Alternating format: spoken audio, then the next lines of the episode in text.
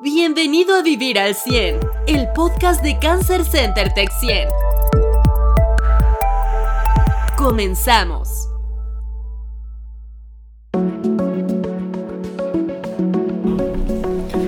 Hola, soy Juan Manuel Fraga y este es el podcast Vivir al 100 de Cancer Center Tech 100, un podcast eh, dedicado a pacientes con cáncer y a sus familias.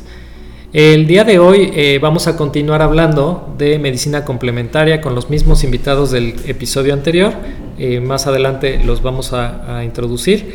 Y eh, bueno, platicar hoy del artículo que nos mandaron que dice así del diario El Independiente, el cáncer aumentará un 60% en 20 años si no adoptamos medidas y esto es por Organización Mundial de la Salud. Bueno, definitivamente es una cifra alarmante, pero hay que saber interpretar este número y por qué dicen que va a aumentar un 60% y hay que entender un poco de lo que ha pasado con la historia de la salud en los países desarrollados. Verán, eh, hace 50, 60 años la esperanza de vida en la mayoría de los países del mundo era mucho más baja y eh, producto del de, eh, desarrollo de medicamentos para tratar enfermedades infecciosas y reducir la muerte por enfermedades infecciosas, es que la gente empezó a vivir más tiempo y por eso empezaron a aparecer más tipos de cáncer en los países desarrollados.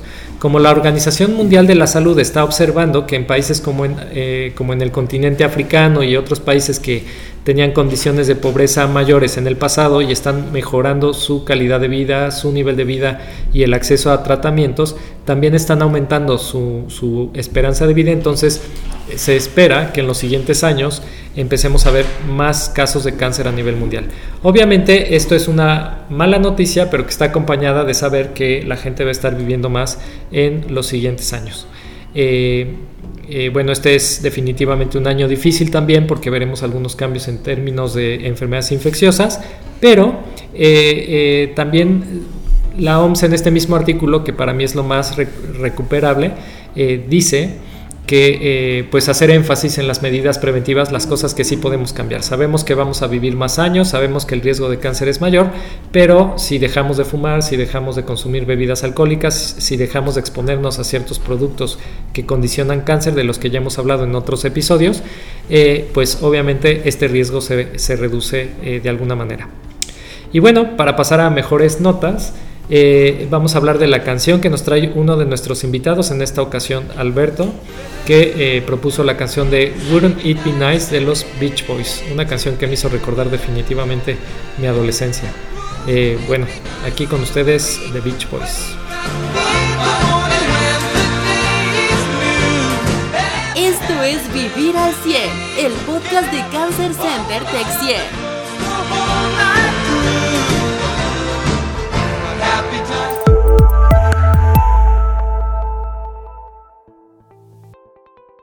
Bueno, espero que les haya recordado buenos tiempos la canción. Solo aclarar que me recuerda a la adolescencia, no porque los Beach Boys estuvieran en vivo cuando yo era adolescente. Eh, por supuesto que también a mi papá le recuerda su adolescencia y era la música que compartíamos cuando yo era joven. Em, eh, bueno, vamos a platicar de eh, medicina complementaria. Vamos a seguir con esta conversación. Con nosotros Miriam Quiles, que está por acá. Hola Miriam. Hola, buenas tardes. Alberto Sánchez. Hola, buenos días y Lilian Terrés. Buenas tardes. Este, de todos ellos ya hablé justamente en el capítulo anterior y, bueno, extraordinarias personas y extraordinarios profesionales. Em, Miriam, eh, en Cancer Center hemos adoptado algunos programas de cuidados complementarios. Platícanos en qué nos basamos para seleccionarlos y bueno, eh, después hablamos de algunos otros, pero en qué, cómo escogemos qué programas de medicina complementaria adoptamos en un centro de cáncer que se consideraría más convencional, ¿no? Claro, nosotros nos basamos en el nivel de evidencia. Esto quiere decir que se hace pues revisión de, artículos, de estudios, de casos y son los que han mostrado mejor eh, respuesta o respuesta favorable en la calidad de vida de los pacientes. Bueno, y dentro de, esta medicina complementaria eh, ofrecemos en Cancer Center los servicios de herbolaria, acupuntura, fisioterapia y hay talleres de yoga y meditación, entre otros. Pero esos son básicamente los que ofrecemos de cajón. Ya, existe evidencia de otros, ¿no? Y también existe evidencia en contra de algunos tratamientos eh, eh, complementarios, ¿no? No vamos a ir mencionando todos ni, ni qué sabemos específicamente de cada uno, pero me gustaría que habláramos un poquito más de cómo una persona puede reconocer una oferta de cuidados complementarios eh, apropiada de una oferta que podría poner en riesgo a, su salud, ¿no? Eh, porque pues igual que en la medicina convencional hay gente que no hace bien su trabajo, pues igual lo hay en la medicina complementaria, igual que hay gente que lo hace bien, ¿no? Entonces un poco poder reconocer los puntos de alerta y obviamente eh, al ser un área de la salud menos regulada que la medicina convencional, pues obviamente el riesgo es mayor, ¿no? Del riesgo de que haya personas que, que, ofrezcan eh, eh, cuestiones este, que, no, que no funcionen o que pongan en riesgo al, paciente. ¿Qué es esto de la evidencia, Lilian? ¿Puedes platicarnos un poquito? Este sí. Em, en realidad, para poder este, utilizar una, un manejo por parte de la medicina tradicional y natural tiene que estar basado primero en evidencias, en evidencias clínicas. tuve la oportunidad de poder estudiar en Cuba este, un posgrado en terapéutica con plantas medicinales y allá se utiliza, por ejemplo, la resolución del Ministerio de Salud, del MINSAP, donde se aprueba para ciertas áreas de la medicina tradicional, para la asistencia médica, para los pacientes, para la docencia, así como para la investigación científica. Y de esta manera se puede avalar para que puedan estar utilizadas adecuadamente. Y probándose continuamente. O sea, Exacto. Lo, o sea, lo que pasa es que la medicina complementaria no, no tiene por qué seguir reglas diferentes a la medicina convencional. O sea, uno tiene pacientes, ¿no? Les da un tratamiento, ve la evolución de los pacientes, ve si mejoran con ese tratamiento, cuenta cuántos mejoraron, cuántos no mejoraron y publica esta información y se va sumando a un acervo de información general que ayuda a saber si realmente estos tratamientos ayudan. Entonces, eh, interpreto que Cuba con este esfuerzo abre las puertas a que se haga investigación con estos tratamientos, obviamente con los cuidados necesarios, con las aprobaciones necesarias, con las mismas regulaciones que habría para las pruebas con medicamentos convencionales, eh, de comités de ética, comités de investigación, pero que finalmente reditúen en información científica que permita avalar estos cuidados complementarios, ¿cierto? Exactamente. Por ejemplo, en la línea específica de herbolaria se estudia primero la planta como tal en ensayos preclínicos, que esto es con animales, los ensayos clínicos, que ya es con pacientes, estudios de toxicología para ver que no vayan a hacernos daño, al contrario, ¿no? Si nos puede dar, y entonces sí se puede presentar como una planta segura para el tratamiento de pacientes. Dentro de estas mismas áreas que están reconocidas se encuentra la, acupuntura, donde está aquí de experto el, doctor Alberto. Ok.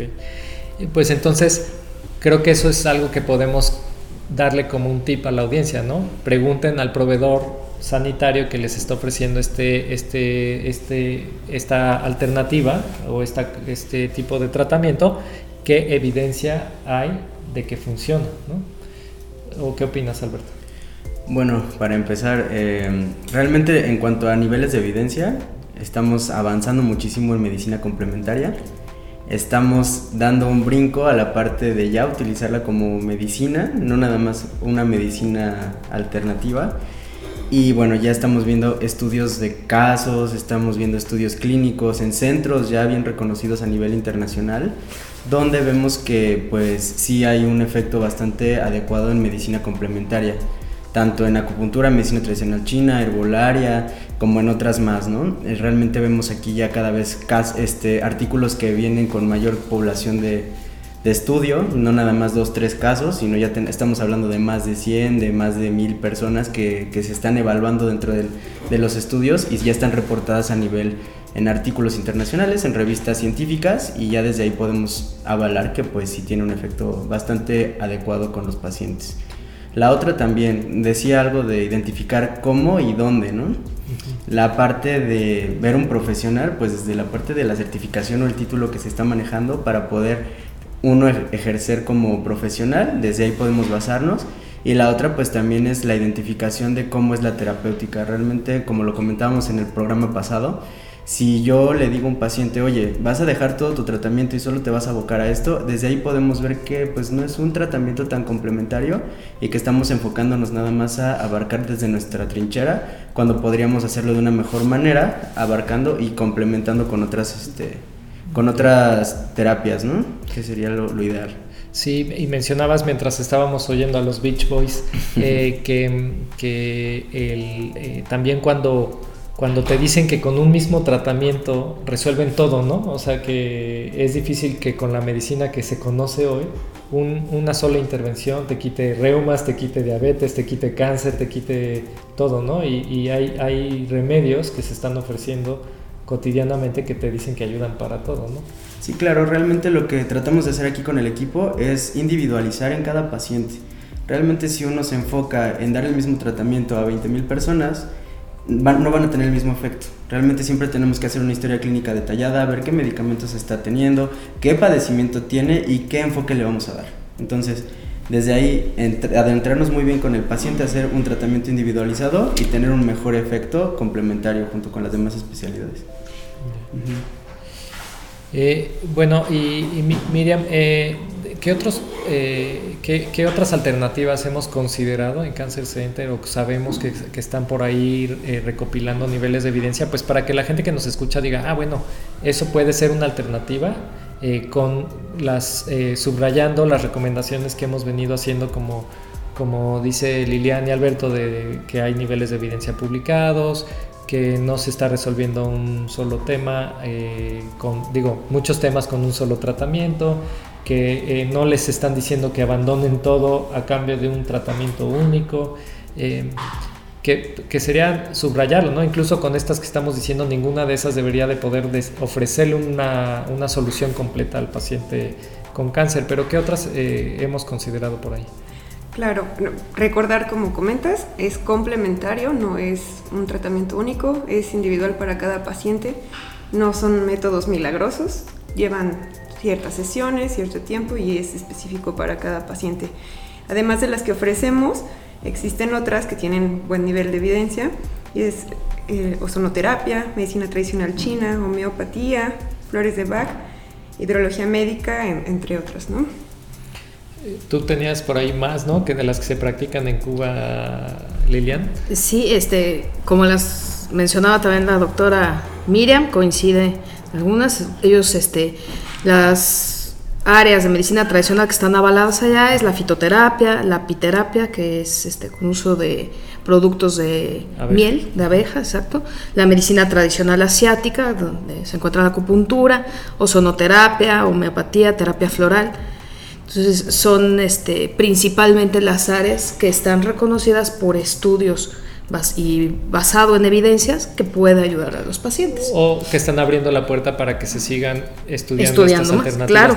Debo de subrayar que el cáncer no es un cáncer, ¿no? Son muchos tipos de cáncer con muchas biologías diferentes, con muchos mecanismos fisiopatológicos distintos y, y pensar que un tratamiento podría resolver todos los cánceres también sería eh, un poco como pensamiento mágico, ¿no? Casi, casi que no existiría posiblemente ninguna evidencia, porque para empezar solamente hacer esa investigación tomaría décadas, ¿no? Sí, realmente yo lo que luego le comento a muchos de mis pacientes, si existiera una cura milagrosa, yo la tendría, o sea, realmente yo se las ofrecería si yo supiera que curara al 100% el cáncer, pero realmente nos estamos enfrentando a un padecimiento muy complejo que tiene muchas variantes y que tenemos que abordarla de una forma muy individualizada. Ahora, retomando también el artículo que, que comentaban al principio, el aumento del cáncer, ¿no? Ahorita el, el, enfoque tenemos que evitar el factor de riesgo, la parte también de prevención, que en estas terapéuticas se basa mucho la prevención y el cambio de hábitos generales. Eso va a ayudar mucho con el paciente con, con cáncer y además a su familia para prevenir el, el avance hacia, ¿no? Ahora, como coadyuvante, un paciente que ya tiene cáncer, hacemos cambios de hábitos generales, les damos medicina complementaria y seguimos tratamientos, tienen buen, buen seguimiento. Eso es lo que se enfocaría la parte de, de, un buen tratamiento. Me encanta lo que acabas de decir, ¿no? O sea, al final mucho de la medicina complementaria pues ayuda a mejorar la calidad de vida de un paciente con cáncer, pero casi todo en la medicina complementaria ayuda a prevenir el cáncer, porque mucho de la medicina complementaria tiene que ver con mejorar tu alimentación, tener actividad física, mejorar tu estado de ánimo, o sea, cuestiones que al final de cuentas eh, son factores de riesgo para cáncer, ¿no? Claro. Muy bien, ¿les gustaría agregar algo para los que nos están escuchando hoy, Lilian, eh, más sobre medicina complementaria, qué sí, qué no, cómo orientar a la gente para que escojan realmente si están yendo al lugar adecuado. Yo nada más este, recordar, como lo comentamos en el programa pasado, que tengan la confianza de acercarse a su médico, de compartirle si están interesados o ya están utilizando alguna terapia aparte del tratamiento que ellos les está dejando, siempre para buscar que no, no haya una interacción, que no vayamos a interferir en, el éxito que pueda tener un tratamiento para el paciente. Entonces es muy, muy importante que, que se tenga esa confianza entre paciente y médico de poder compartir, tengo esta inquietud o ya lo estoy utilizando para ver si es la mejor opción y si no lo es, pues poderle ofrecer una que sí lo sea. Alberto. Yo también tendría un comentario acerca de la parte de los profesionales de salud. Eh, mucho del miedo que tiene el paciente a poder comentar esto que comenta Lilian, de decir que están acudiendo a una terapéutica complementaria, es el rechazo por el profesional de salud. Entonces realmente también como profesionales tenemos la responsabilidad de leer, de poder buscar y de también abrir nuestra mente para poder ayudar mejor al paciente. Entonces sería un reto que tenemos como médicos, como profesionales de salud, actualmente y en un futuro para poder tener mejor tratamiento. Vaya, si pedimos tolerancia hacia nosotros, también nosotros tolerar a los demás, ¿no? Claro. Bien. Miriam, un último mensaje para quienes, quienes nos escuchan. Pues igual como parte del equipo de Cancer Center, abrirles las puertas también nosotros podemos escuchar sus inquietudes, orientarlos y apoyarlos también a encontrar la mejor terapéutica complementaria para ustedes. Recordemos que cada paciente es un mundo y cada paciente tiene su propia manera de atenderlo, ¿no? No hay un igual entre pacientes. Exactamente. Bueno, pues muchas gracias a todos, gracias a ustedes por acompañarnos el día de hoy. Eh, gracias a todos ustedes que nos están escuchando, que nos están acompañando. Si les parece interesante este podcast, por favor compártanlo y por favor mándenos inquietudes, mándenos comentarios, ayúdenos a hacer una lista de más temas, que seguramente hay muchos, muchos temas que a ustedes les gustaría saber y a nosotros nos encantaría atender esas solicitudes. Y invitarlos a que nos sigan en redes sociales, Cancer Center Texien en Facebook e Instagram, nuestra página www.cancercentertexien.com en, México, nuestro teléfono en la ciudad de Querétaro, 442-215-0775 y en nuestro correo electrónico contacto arroba cancercentertech100.com. En el próximo episodio vamos a hablar eh, sobre prevención de caídas, que es algo importantísimo en los pacientes con cáncer. Eh, hemos notado que algunos pacientes con cáncer, ya sea por el tratamiento, por la propia enfermedad, tienen un riesgo un poco más elevado de tener caídas en casa y eh, pues queremos compartir con ustedes algunas series de estrategias para, para reducir este riesgo. A todos muchas gracias y nos vemos en el próximo episodio. Saludos, gracias. Gracias. Gracias, saludos.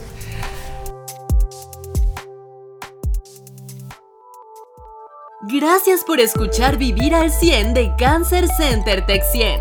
Te esperamos en nuestro siguiente episodio.